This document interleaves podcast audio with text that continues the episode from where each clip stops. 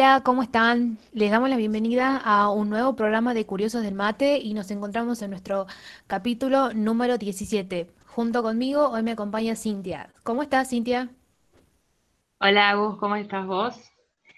Espero que la semana anterior le hayan pasado súper bien y no se olviden de seguirnos en Instagram, aparecemos como voluntariado.filo.nt. Eh, Además recuerden suscribirse a nuestro canal de Spotify, Curiosos del Mate, para que puedan estar atentos a los nuevos episodios que subimos. Y por si fuera poco, también nos pueden escuchar por FM del Mate 87.7, San Miguel de Tucumán, o bien bajarse la app desde Play Store. Bien, hoy en nuestro programa tenemos dos bloques buenísimos, uno sobre eh, educación y el otro sobre consultorio. Ahora pasamos a presentar nuestro primer bloque de sección educativa que nos trae un informe muy interesante sobre las repercusiones de la salud mental en la pandemia. Este bloque lo presenta Santi. Santi, ¿nos puedes contar de qué se trata esto?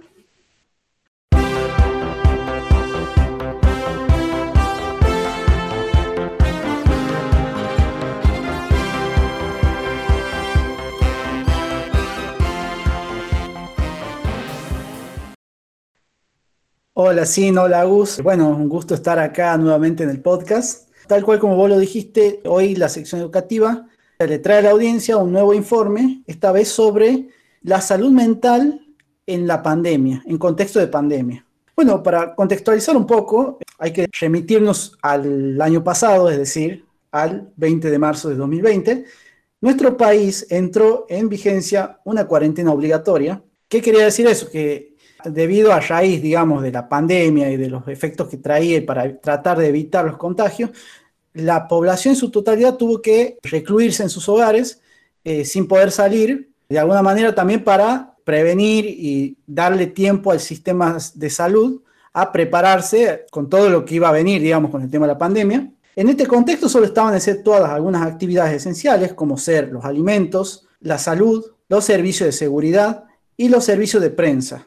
Bueno, a partir de ese momento, en nuestro país fuimos entrando en diferentes fases o estadios en cuanto a la cuarentena, dependiendo del índice de contagio que tenía cada una de las regiones. Tiene el nombre de cuarentena intermitente, es decir, que da la posibilidad de que en algunos momentos se efectúen ciertas flexibilizaciones o ciertas restricciones en algunas actividades, ya sea del sector comercial, económico o de los servicios públicos que brinda el Estado, ¿no? Bueno, dicho todo esto, el objetivo básicamente de este informe es establecer que desde un aspecto psicosocial, la cuarentena puede ser una experiencia desagradable para las personas, ¿no?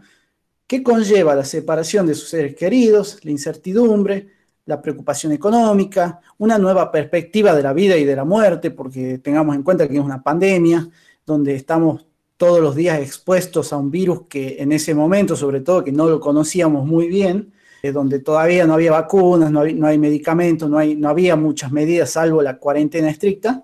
Y bueno, son algunas de las razones por las cuales queríamos hacer este informe. En estos últimos días estuvimos recabando información, estuvimos eh, leyendo algunas investigaciones y la mayoría llega a la conclusión de que cuanto mayor sea la cuarentena, mayor es el nivel de síntomas psicológicos que tiene la población. Bueno, hemos recabado información de algunas investigaciones realizadas en las universidades del país a cargo de las carreras de psicología y la mayoría llega a la conclusión de que a corto plazo el Estado debería realizar un seguimiento de las tasas de algunos trastornos como la ansiedad, la depresión, las tasas de suicidio o el índice de consumo problemático, así como otros trastornos ¿no? que surgen a raíz de esta cuarentena o a raíz de la pandemia, ¿no? Por otro lado, es necesario brindar también un servicio psicológico al personal de salud, quienes se encuentran en un altísimo índice de vulnerabilidad, ¿no? Y en un altísimo nivel de estrés, ¿no? Que viven todos los días con respecto a esto y que lo seguimos viviendo hasta el día de hoy, en los hospitales y en las clínicas de todo el país. Dicho esto también, Argentina es uno de los países con el mayor número de psicólogos por habitantes. Sin embargo, hasta el momento todavía no se ha dedicado un gran presupuesto en cuanto a recursos para tratar el impacto psicológico de la pandemia. Eh, bueno, a continuación, mis compañeras Paola y Estefanía van a ahondar un poquito más en, este informe y nos van a hablar un poco sobre las investigaciones de las cuales estuvimos averiguando y de los resultados que arrojaron dichas investigaciones. Así que bueno, le doy la bienvenida a Estefanía y a Paola para que continúen con este informe.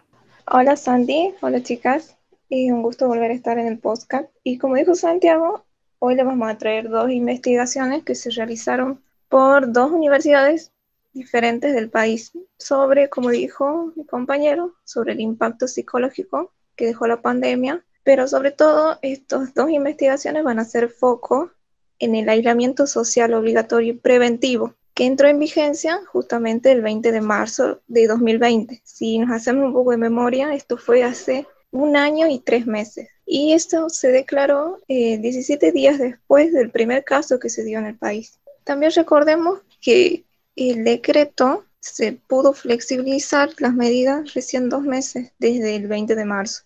Entonces, la primera investigación que vamos a presentar es la que realizó el Observatorio de Psicología Social aplicado de la UBA, de la Universidad de Buenos Aires. Esta eh, investigación la hicieron en el curso de agosto del año pasado y tomaron una muestra de 742 casos que incluyen diversas edades, géneros, niveles socioeconómicos y también, sobre todo, incluye a las personas que estuvieron enfermas, pero desde situaciones muy graves hasta la más leve. Esta muestra principalmente se divide en tres grupos.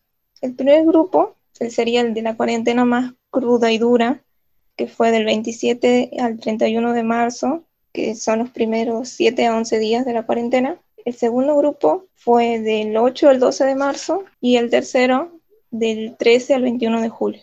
Este estudio se aplicó a través de una encuesta online para conocer justamente el índice de riesgo de trastorno psicológico y el índice de severidad global. Lo que se buscó sobre todo es conocer el estado de salud mental de la población y las conductas que usamos para afrontar el malestar que nos estaba causando, el malestar psicológico durante justamente estos tres periodos que ellos investigan. Además, el impacto de la cuarentena y la pandemia que tuvo en las conductas saludables y las conductas problemáticas. Las conductas saludables lo que se refiere es la actividad física, por ejemplo, o la actividad religiosa. También se miden otras conductas, por ejemplo, la automedicación que hubo durante la cuarentena y, por ejemplo, la meditación o la práctica de yoga. Y las conductas problemáticas se refieren al consumo de alcohol, al tabaco y al uso de drogas. Esta investigación tuvo en cuenta el impacto de los síntomas psicológicos que sufrieron las personas y la relación que hubo en la necesidad de acceder a un servicio de salud durante la cuarentena y el resto de la pandemia. Ahora, en Tucumán se analizaron los casos durante marzo, en mayo y julio. Y Estefanía nos va a contar un poco más sobre los resultados que se encontraron. Hola chicos, hola Santi, ¿cómo están? Encantada de estar nuevamente en esta sección. Bueno, como estaba contando Paola, vamos a hablarles sobre estas investigaciones que realizaron durante tres momentos de la cuarentena.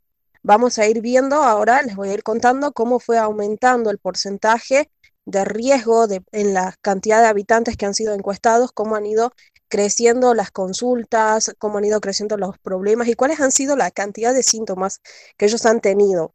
Comenzamos con que el 8% y el 6,5% fue el porcentaje de habitantes con riesgo de padecer un trastorno psicológico, siendo Tucumán el que tenía el índice más alto.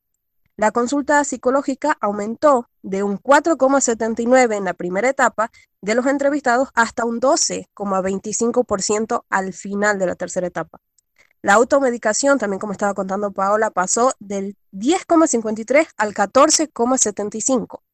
El uso del deporte, esto es lo que rescatan los investigadores, que el uso del deporte creció como una medida de entretenimiento, de distensión para la gente aumentó un 14,75% y solamente un 24,17% de los entrevistados declaró que no tuvo malestar alguno durante la cuarentena, pero el 73,99% tuvo alteraciones en el sueño. También el consumo de alcohol pasó de un, un 37,5% a un 54,20% y el 12,13% admitió haber consumido drogas ilegales. El 25,97% fue el porcentaje de habitantes que consumieron tabaco durante ese tiempo. El 31,1% de los participantes indicó que la crisis modificó sus pensamientos de muerte y o suicidio. El 15% de los encuestados está en tratamiento psicológico, mientras que un 43% no lo está, pero admitieron la necesidad de acceder a tratamientos. Más allá de estos resultados que son de la Universidad de Buenos Aires, hubo otra en la provincia que se realizó desde la Facultad de Psicología de la Universidad Nacional de Tucumán, un estudio sobre niños de 3 a 5 años en factores de vulnerabilidad psicosocial. Se realizó en dos etapas diferentes y paralelamente a la investigación de Buenos Aires se tuvo en cuenta el inicio del aislamiento preventivo y obligatorio y una segunda etapa pasados 60 días, lo que permitió ver los cambios significativos que pudo haber sucedido en los niños durante ese periodo de tiempo. Lo que hicieron es elaborar una encuesta que podía ser autoaplicable y que permitió conocer los motivos de la consulta, qué tan demandado fue y el tipo de síntomas que presentaban. Participaron 42 profesionales de la salud que se dividieron justamente en estos dos grupos en los dos periodos de tiempo y esta investigación creo que más allá de la investigación de, la UBA es muy importante debido a que la salud mental infantil es un pilar básico en, en, las dimensiones del desarrollo. Por eso era muy importante que se identifiquen los problemas para poder tener un diagnóstico mucho más temprano y que se pueda responder de forma efectiva a esa demanda. Como le estaba contando mi compañera, ahora vamos a analizar cómo ha sido el porcentaje cómo le ha afectado a los niños de entre 3 a 5 años esta etapa de la cuarentena. Las consultas aumentaron, dice, entre un 25% y un 14% a profesionales del área de la salud mental. El 17% de los niños tuvieron ansiedad o depresión y el 17% tuvo comportamientos agresivos. El 14% de los niños tuvo también problemas de sueño y en total el 79% de los niños estudiados tuvo problemas de conducta insomnio e irritabilidad. Incluso también hicieron un seguimiento a los padres de dichos niños y el 13% de los padres de estos niños afectados habría sufrido estrés por estar al completo cuidado de los menores. Bueno, eh, justamente como mis compañeras lo, lo, decían recién, son datos más que impactantes, ¿no? En cierta forma. Queremos dejar en claro que este informe no es para cuestionar o contradecir a un método que es sumamente necesario para evitar mayor daño en cuanto a la pandemia, pero es necesario que el Estado tome cartas en el asunto porque los resultados son bastante impactantes.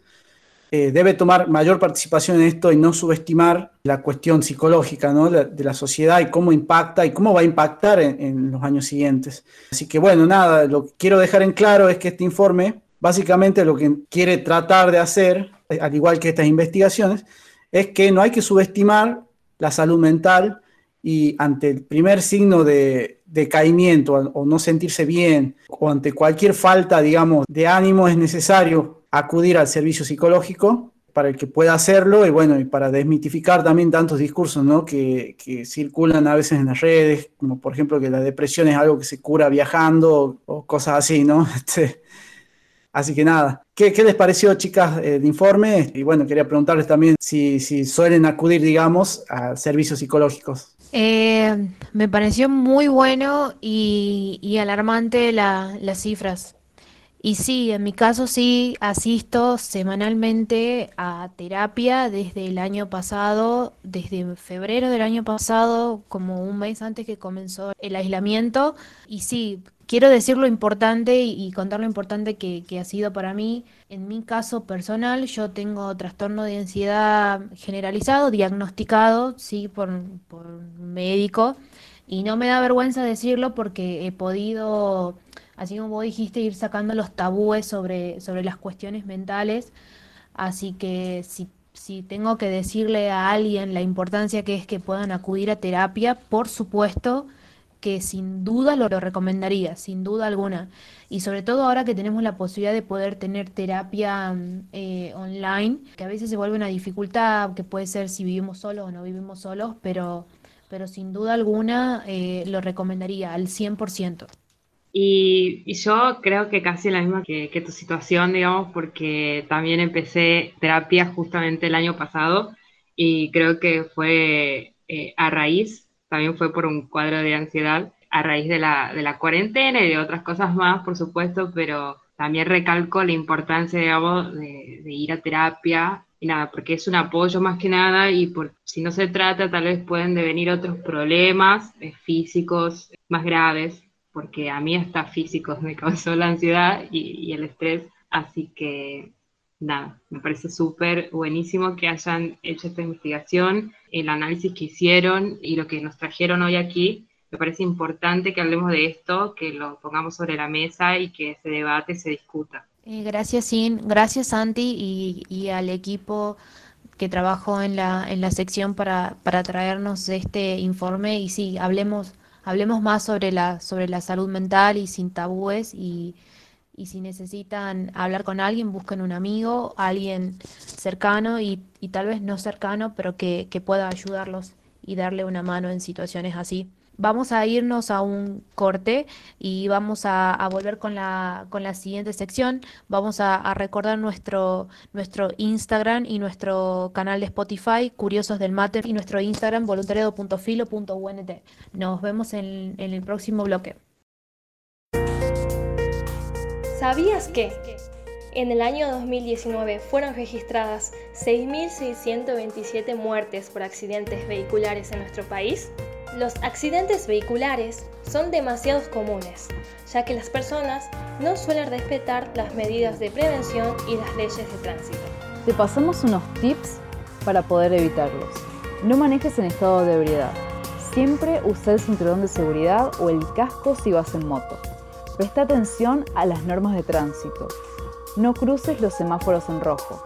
Mira siempre por los espejos retrovisores. No uses el celular mientras manejes. No te pongas en riesgo a vos ni a los demás. Informarte puede salvar vidas.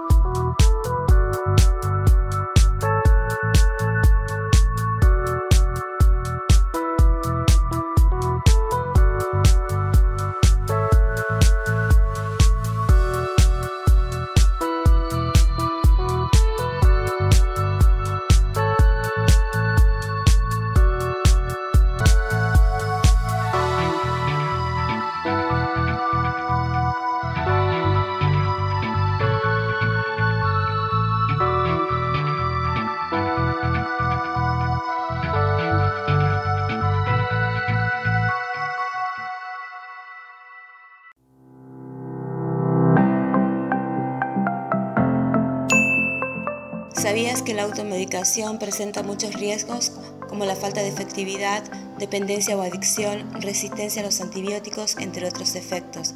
Este hábito instalado hace referencia a la toma de medicamentos por iniciativa propia sin previo reconocimiento de un médico. Este método solo puede ser recomendable solo si el paciente está bien informado. La automedicación responsable se puede utilizar para tratar síntomas leves como el dolor, la fiebre, el resfriado, entre otros. Y en los tiempos de crisis por pandemia es necesario tener los conocimientos suficientes para poder hacer uso responsable de los medicamentos. Seamos conscientes, consultar con un médico siempre será la mejor opción.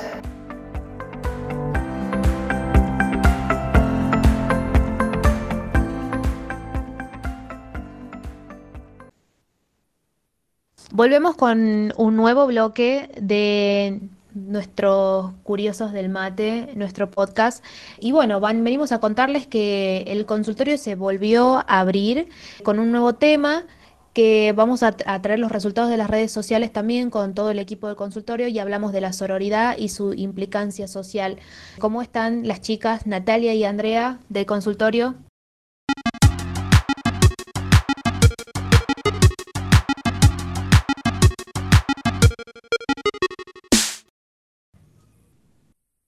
Hola Agustina, aquí estamos eh, bien, gracias a Dios, nuevamente eh, muy contentas de estar en el programa y con un informe muy importante también. Espero les sea de su agrado. Hola Andy, hola chicas, ¿cómo están? La verdad es que es un gusto de estar de nuevo compartiendo con ustedes y bueno, presentándoles esta tarde un informe acerca de la sororidad. Hoy, con el equipo de consultorio, les traemos el informe sobre sororidad, la hermandad entre mujeres, tema con el que estuvimos trabajando junto al equipo de red durante toda esta semana. Enseguida vamos a estar compartiendo con ustedes los resultados. Comenzamos con un pequeño interrogante. ¿Qué es la sororidad? Es un neologismo que apela a un pacto y conexión espiritual femenina, término que proviene del latín soror, que significa hermana. Su significado tiene que ver con la solidaridad femenina que ha existido siempre, tanto para compartir conocimientos sobre crianza o salud reproductiva, como para educar hijos, sacar adelante a la sociedad mientras los hombres estaban en la guerra, o simplemente compartir libros prohibidos para mujeres. Pero, pero la sororidad hoy en día va mucho más allá. Propone una solidaridad transformadora para defenderse, apoyarse y luchar contra la desigualdad de género y de los problemas compartidos por el simple hecho de ser mujeres. Apela también a la espiritualidad propia de las mujeres y a la búsqueda de espacios comunes. ¿Quién inventó la palabra sororidad? La autora feminista Kate Miller utilizó en los años 70 la palabra inglesa sisterhood, de donde proviene sororidad. El libro Política Sexual de Kate Miller siempre fue un buen referente del feminismo en la segunda ola. Este neologismo, utilizado como sororidad entre mujeres eh, contra la discriminación sexual, fue también utilizado por la autora Marcela Lagarde, reconociendo que lo había leído en francés como sororidad y en inglés como sisterhood. La sororidad, en este sentido, adquiere una dimensión política cuando esta institucional entre mujeres, que existe hoy en día, lucha contra el patriarcado.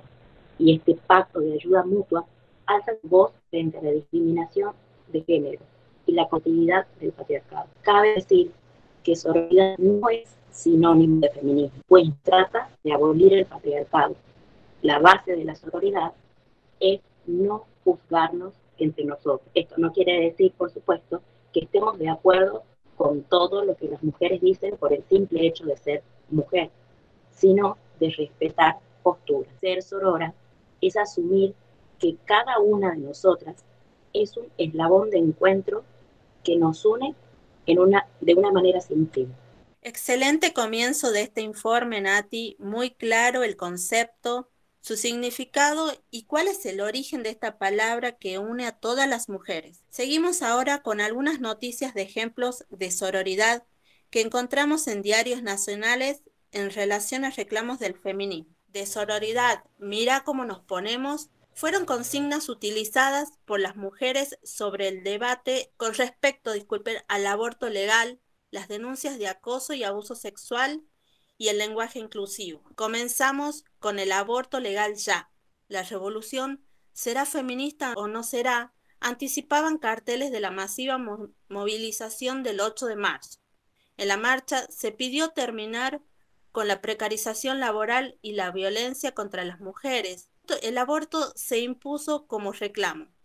Luego, a medida que avanzaba el debate en el Congreso, el pañuelo verde se volvió uniforme con su lema Educación sexual para decidir, anticonceptivos para no abortar, aborto legal para no morir.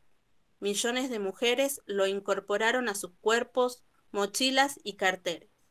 Será ley. El 3 es otro término en el cual el 3 de junio fue la cuarta movilización del Ni Una Menos contra la violencia machista y los femicidios que no bajan uno cada 30 horas. Otro ítem en el cual la iglesia y el Estado están separados. La historia fue otra en el Senado, donde se impuso la posición más conservadora y religiosa, acompañada de pañuelos celestes y su lema de Salvemos las dos vidas. El rechazo a la ley provocó una nueva lucha, la separación de iglesia y Estado, un nuevo pañuelo naranja con apostasías colectivas y masivas los grupos conservadores avanzaron contra la educación sexual integral, ESI, en las escuelas. Luego tenemos el 33 Encuentro Nacional de Mujeres que reunió a 50.000 eh, de ellas entre el EU, con récord de talleres y una enorme participación de jóvenes.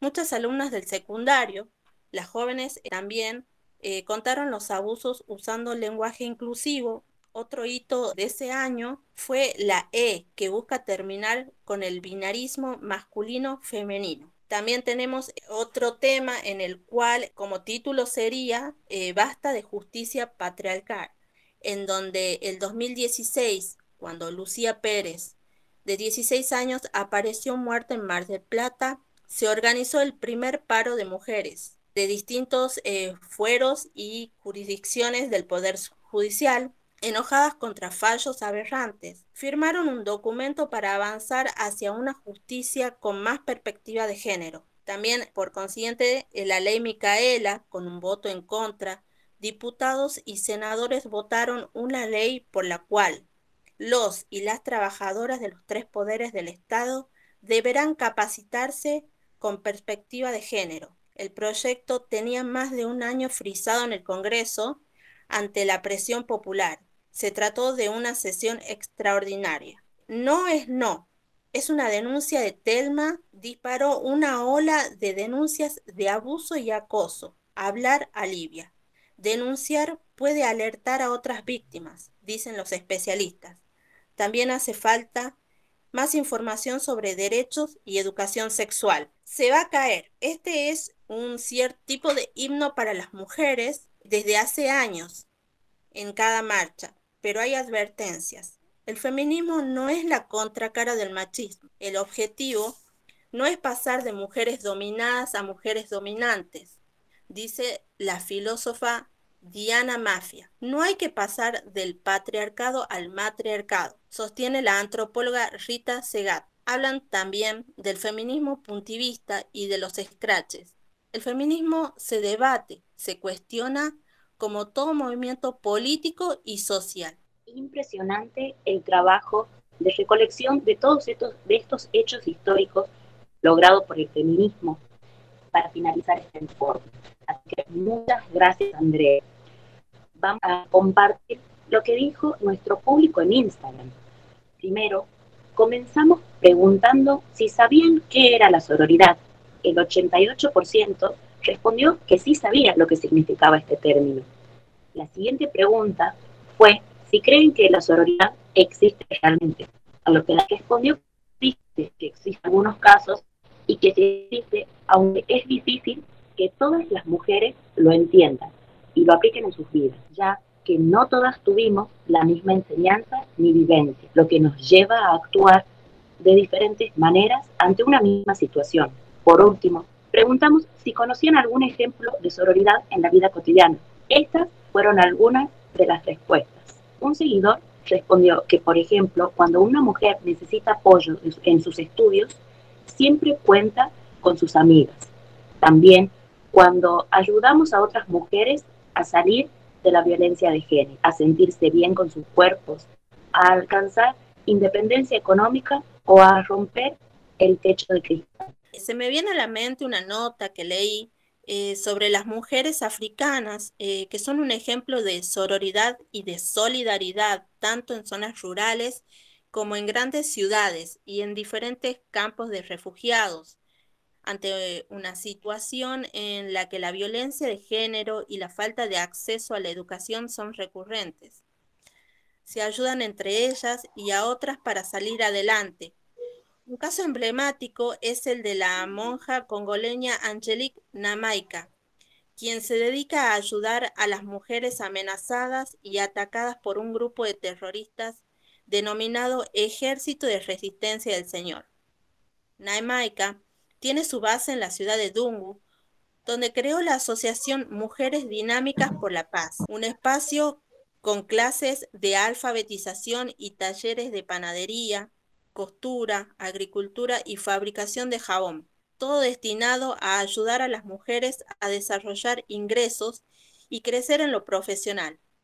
Además de contar con el apoyo del Centro de Intervención Psicológica, un socio local de ACNUR, en la ayuda para herramientas y equipación. Para cerrar esta sección, les quiero recomendar eh, una serie que trata sobre la sororidad entre mujeres y se llama El cuento de la criada y ocurre en una sociedad distópica.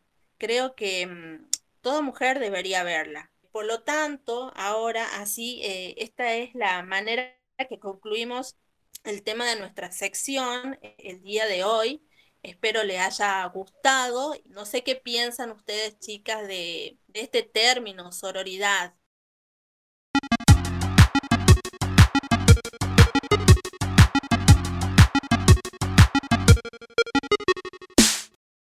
Buenísimo el informe, Andrea y Natalia. ¿Qué pienso yo de sororidad? Bueno, eh, yo como mujer y como militante feminista, por supuesto este término me interpela muchísimo eh, y sobre todo porque creo que es eh, básicamente la base por la cual nosotras nos hemos unido y hemos logrado que este movimiento crezca, que de este movimiento salga el ni una menos y que de este movimiento se haya podido lograr hacer que se apruebe una ley de aborto legal, seguro y gratuito en el país.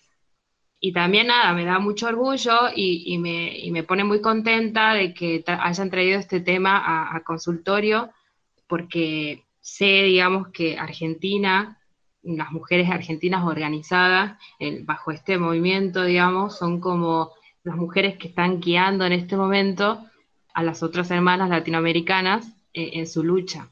Entonces, como ser eh, eso a lo que ellas aspiran, me da muchísimo orgullo y, nada, me gusta mucho eh, que se hable, digamos, que hayan traído este tema particularmente aquí.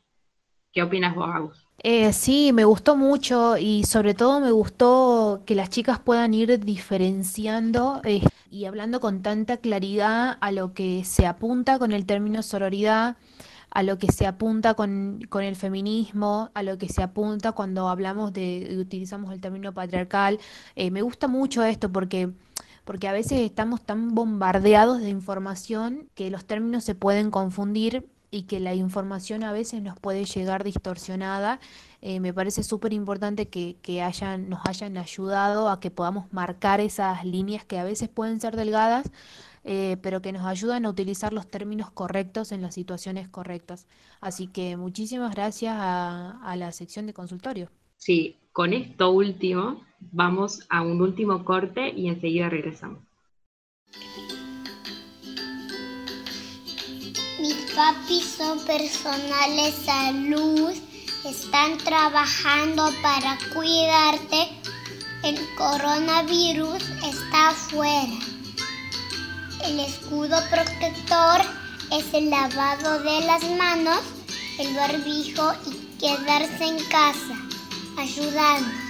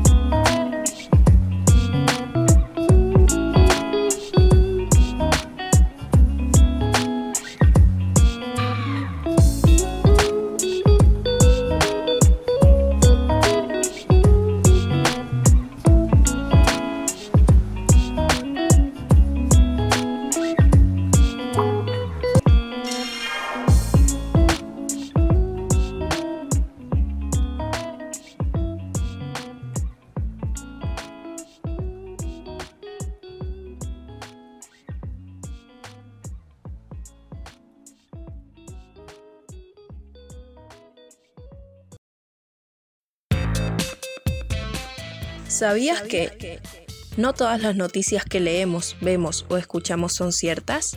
Las fake news o noticias falsas son cada vez más frecuentes y circulan cada vez más. Estas están construidas estratégicamente para desinformarnos a través de información que apela a nuestras emociones o a creencias a las que somos afines. Te pasamos unos tips para poder reconocerlas. No compartas información que no esté bajo una firma autorizada. Chequea la fuente de la noticia, foto o audio. No creas todo lo que ves, escuchas o lees. No te confíes de los títulos. Tómate el tiempo para leer toda la noticia.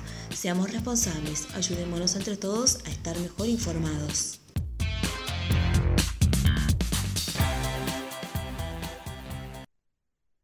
Bueno, ahora sí, volvemos nuevamente para despedirnos. Estoy muy satisfecha y contenta de que se hayan tratado estos dos temas polémicos importantes, tanto como de la salud mental y como el de la sororidad y el feminismo, lo que significa. Así que esto es todo por esta semana de Curiosos el Mate. Mm, muchas gracias, Sim, por, por conducir hoy eh, junto conmigo. Esta es nuestra primera experiencia conduciendo este sábado de Curiosos del Mate. Así que, bueno, los esperamos en, en nuestras redes sociales. Pueden escuchar nuestro podcast en en Curiosos del Mate. También pueden seguirnos en Instagram en voluntariado.filo.unt y también escucharnos por FM del Mate en la 87.7 San Miguel de Tucumán o bajarse la app desde la Play Store. También los que, quiero decirles que los vamos a esperar el próximo sábado a todos nuestros oyentes con la sección de literatura y con la sección de datos curiosos que ahí venimos trabajando y preparando cosas muy interesantes para la, para la sección que viene. Eh, gracias, Sin, por la conducción y les mandamos un, un abrazo virtual. Que tengan una buena semana.